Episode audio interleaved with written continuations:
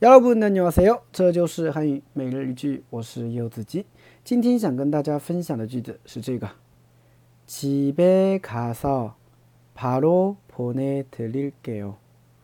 집에 가서 바로 보내드릴게요. 집에 가서 바로 보내드릴게요. 집에 가서 바로 보내드릴게요. 回家马上给你发有的时候我们出门在外啊我们在外面啊 然后突然领导啊，或者说老师啊，啊怎么样啊，叫你啊现在给他发一个东西，是吧？发一个邮件，发一个文件什么之类的，啊，这个时候呢，你得发吧，哎，所以你就可以跟他说了，那就집에가서보바로보내드릴게 요， 对吧？哎，这个意思，回家马上给你发，哎，就这样用到了，是吧？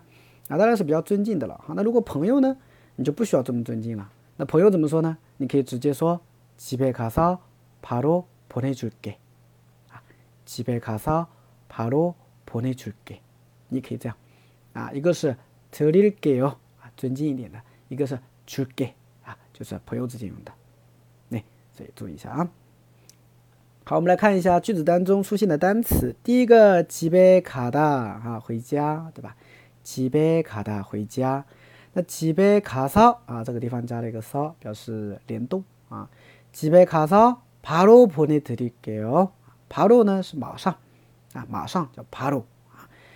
보내드릴게 요， 啊，보내就是发的意思，发送啊这个意思啊，보내보내다原型。드리다呢是给啊，是尊敬的给，给别人的时候我们尊敬对方用드리 다， 所以보내드리다就是发给你啊，或者给你发啊，叫보내드리 다。 那么보내드릴게요啊，加上一个中介词尾，对，所以整个句子连起来就这样。네집에가서바로보내드릴게 요。 집에 가서 바로 보내드릴게요. 네, 임시 후에만